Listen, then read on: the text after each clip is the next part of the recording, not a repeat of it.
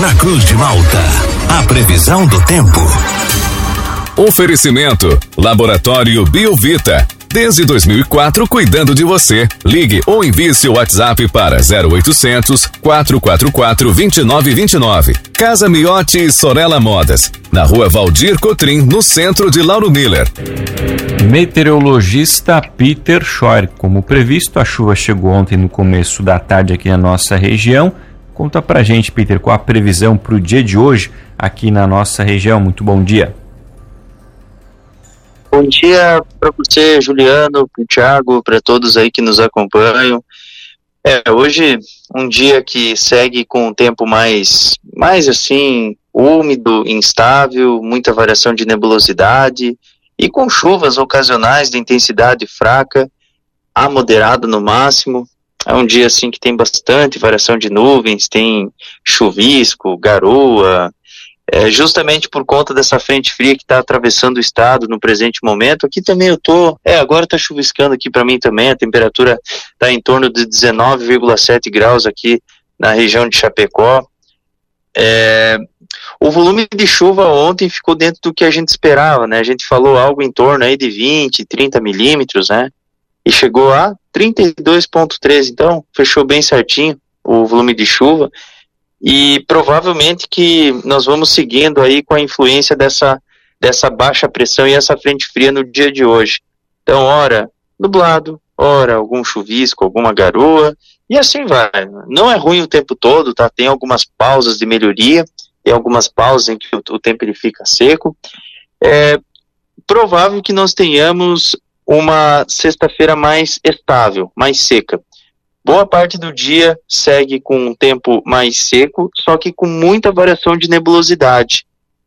Então, assim, tem momentos que a gente tem é, uma, uma, uma chuva, assim, com. É, uma chuva não, tem momentos que o céu ele fica bem coberto, assim, bem nublado, e tem momentos que a gente tem, assim, é, grandes, grandes períodos de sol. É, e a condição de chuva, assim, praticamente é zero nessa sexta-feira a temperatura ela fica um pouquinho mais suave, ela fica em torno aí dos seus 14, 15 graus, já dá uma diminuída na mínima, já fica mais friozinho, e a temperatura máxima não passa muito aí dos 23, 24 graus. Então é um dia agradável e aproveitável para qualquer tipo de atividade ao ar livre na sequência dessa sexta-feira, só que, repito, né, com muita variação de nebulosidade. No sábado, tempo bom, o sol ele predomina ao longo do dia, vai ter um que outro momento de maior nebulosidade, alguns nevoeiros isolados ao amanhecer. A temperatura mínima, ela chama um pouco a atenção porque ela fica próxima dos 10, 12 graus, então faz frio no amanhecer do sábado, em compensação à tarde já dá aquela esquentada, já vai para uns 26, 25 graus. No domingo começa a ter aumento das nuvens e pode voltar a ter algum chuvisco, alguma garoa assim mais para o final do dia. Então, no geral, é aproveitável o fim de semana, a sexta, o sábado e o domingo. Só o domingo que tem esse risco aí para ter algum chuvisco isolado. Na segunda, terça, quarta, volta a ter chuvas fortes aqui no estado. Juliano. Peter, então, reforçando para o dia de hoje, a gente vai ter esse predomínio da nebulosidade, o risco de chuva, então podemos dizer que ele vale para qualquer hora do dia. Sim, sim, sim. A princípio, sim. A qualquer momento do dia a gente pode ter a ocorrência de algum chuvisco ou alguma garoa. É, não é assim nada volumoso. Hoje a chuva ela, ela não tem volume, é bem pouca coisa, assim, é algo em torno aí de 1 milímetro a 5 milímetros previsto aí para vocês, então é bem pouca coisa. É uma quantidade que não, não é significativa.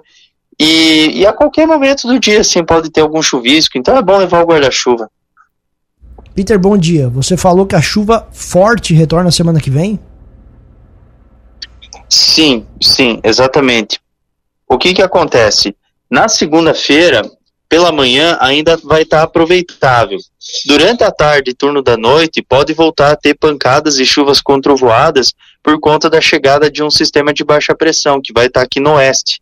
Então, à tarde e à noite já pode ter pancadas e chuvas. É, na terça, e na quarta, a chuva dela fica mais concentrada entre o oeste ao sul do estado e pode voltar a ter problemas associados a algum deslizamento de terra, alguma queda de barreira. O volume como um todo, ele não é assim tão expressivo, é que o problema é que está muito encharcado o solo. O volume ele varia entre 80 90 milímetros. Só que 80, 90 se ontem com 20 milímetros, ontem aí no sul do estado com 20 milímetros já teve deslizamento de terra. Então, é que o solo está muito encharcado, e 80, 90 ele é, é muito mais do que ontem, né? Então isso aí pode trazer transtorno. Claro que é pontual os transtornos, mas pode. Então é bom ficar atento. Peter, a nossa ouvinte aqui, a Alexandra, pergunta pelo WhatsApp como que vai ficar o verão em relação às temperaturas? Vai ser um verão bem quente. Vai ser um verão que vai ficar acima da média em relação à temperatura. O dezembro ainda tem chuvas acima da média, a temperatura ela já é alta, as pancadas com trovoadas de verão acontecem ao longo aí do mês de dezembro. Janeiro mais seco, fevereiro mais seco e com pelo menos umas duas ou três ondas de calor. Março daí começa a ter chuvas próximas da média. Peter, aquela onda de calor do sudeste também é por conta do El Ninho? Sim, sim, sim é comum a gente ter essa, essa condição de muita chuva aqui na região sul do Brasil. Quando abre o sol, esquenta muito, né? Por exemplo, ontem chegou a 34, 35 graus para vocês, dentro do que a gente já esperava. Aqui, para mim, chegou a 30 e com aquelas pancadas com trovoadas temporais, né? Por conta da frente fria que chegou. E essa onda de calor que acontece é, no, na região sudeste, ela acaba sendo comum porque tem bloqueios atmosféricos em boa parte do território brasileiro. Aquela região mais é, do norte do Brasil, nordeste, sofre muito com essas ondas de calor. Então a temperatura ela sempre fica próxima dos 40 graus. Tá certo, então, Peter. Muito obrigado pelas informações. Um ótimo dia para você.